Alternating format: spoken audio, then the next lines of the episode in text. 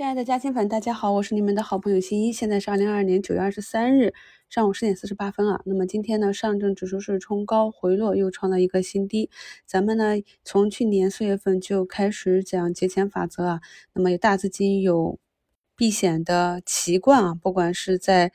清明节、五一、十一，还是春节啊、圣诞节，这都是我们讲过很多次的。所以按照这个时间节点呢。我们去回顾一下大周期啊，就是在四月底的时候进行二次建仓之后，整个反弹到六月底的末端。那么七月初是新能源汽车上游的这些锂矿呀、电解液啊、整车啊这些仓位慢慢的出清之后呢，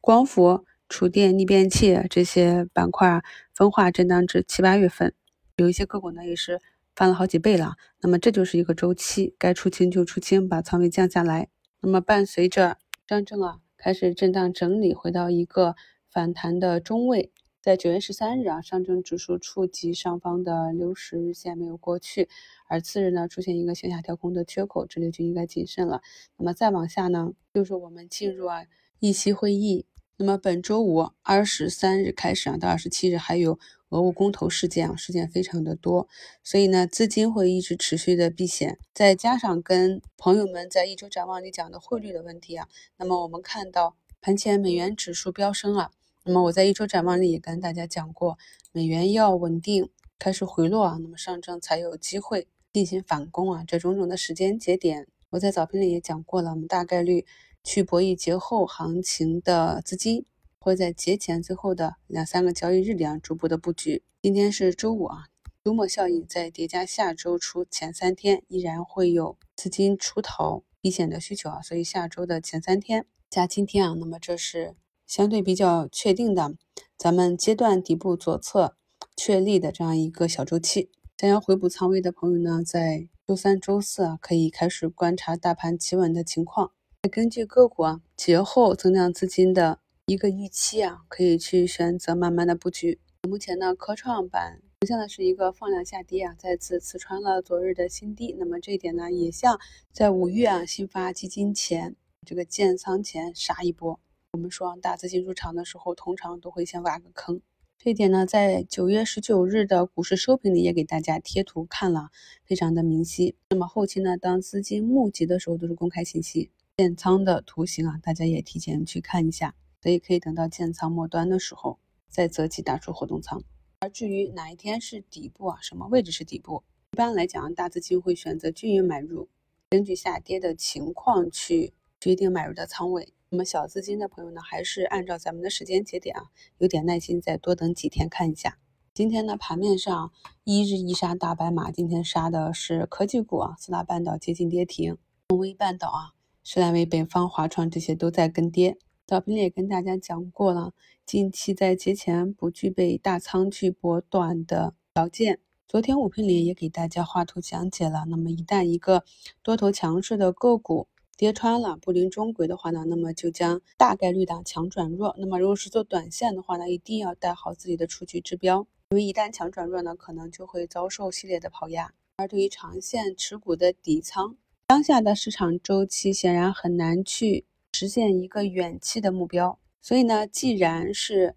近段时间啊，不管股价的涨跌都不会去清仓的话，那么这里的波动呢，就可以尽量的忽略。节目中呢，给大家贴了几张图。来复盘一下我们大盘今年全年的运行情况。那么第一章呢，就是在去年出现跳空缺口的时候啊，蓝眼睛我们在标题中是讲过的。那可以看到整个下跌段虽然也有反弹和横盘震荡，但是主要的方向还是下跌。那么一直到三月十六日以及四月底啊，出现了政策底和市场底之后，市场才进行一波反弹。那么反弹之上，朋友们反思一下，在反弹刚刚开始的时候，你持股或者看多的。意志啊，是不是足够坚决？那么伴随着两个月的反弹之后，在反弹的末端，上证已经逼近了上方的压力位。那么这时呢，大盘出现了滞涨放量、向下跳空的缺口啊，你这时候是不是有侥幸的心理啊？一定要区分短线和长线啊。那么长线拿着今年不涨或者持续下跌的，这都是持续建仓的好机会。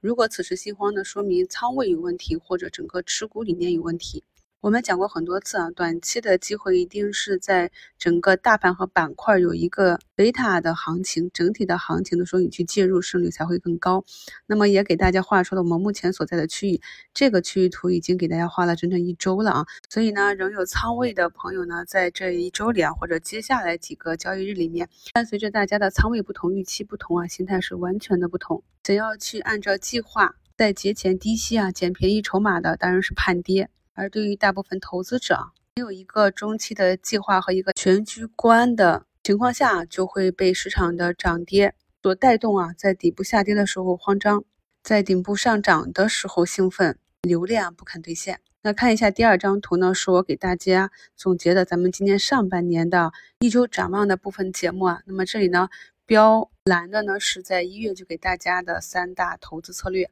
看到策略一就是空仓，策略二就是低迷市场的长线逐步建仓反而是适合大资金的。那么第三个策略呢，就是适合资金体量小、没有长期投资计划的朋友啊。这些都讲得非常的清晰，所以大家一定要给自己一个正确的归位，不管是你的资金的体量、资金的性质啊，可以投资多久，还是自己的技术水平，有了这样的正确认知，才能够在新一的节目中拿到适合你自己的策略。因为我们的节目呢是面向基本上。涵盖了市场上绝大多数的投资方案。如果呢，首先没有认清自己的情况，拿错了方案策略的话呢，就非常容易做错啊。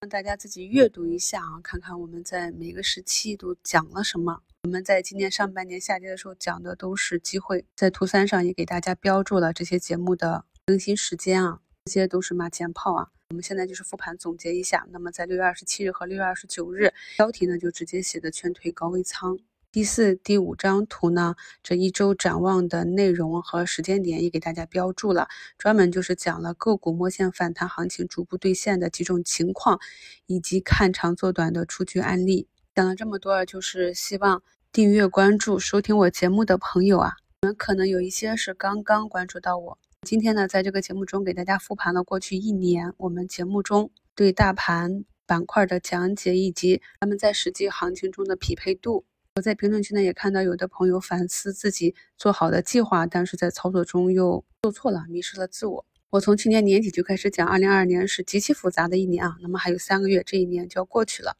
希望呢，经过这一年，我们不管在当年是赚钱还是亏钱啊，都能够有所收获，并且呢，本身呢，二零二二年就是一个耕耘的年度，要等到这一切事件落地，整个艰难的周期过去啊，是我一直讲收获不是在本年，所以大家不管是做短线。我们在节目中也讲了很多短线的方法和机会啊，还是做长线啊，去生养好公司，逆势呢慢慢的捂住有价值的筹码。因为如果去复盘看的话，盈亏比最合适的还是在大熊底部去拿入筹码，一直捂到牛市来临，至少说板块的牛市来临。希望呢今天的这个鸡汤按摩啊，能够帮助到大家。更重要的是啊，在接下来一周多的长期假期里啊，大家一定要有好心情。不管短期市场有怎样的波动啊，我们还是要认真的学习，因为至暗的黑夜之后呢，必将是黎明。目前呢，市场上翻红的板块呢，就只有我们在一周展望里讲的厨卫电器，然后还有天津自贸区，这也是多头区市场近几日持续调整的板块，做了一个冲高回落。感谢收听，我是你们的好朋友新一。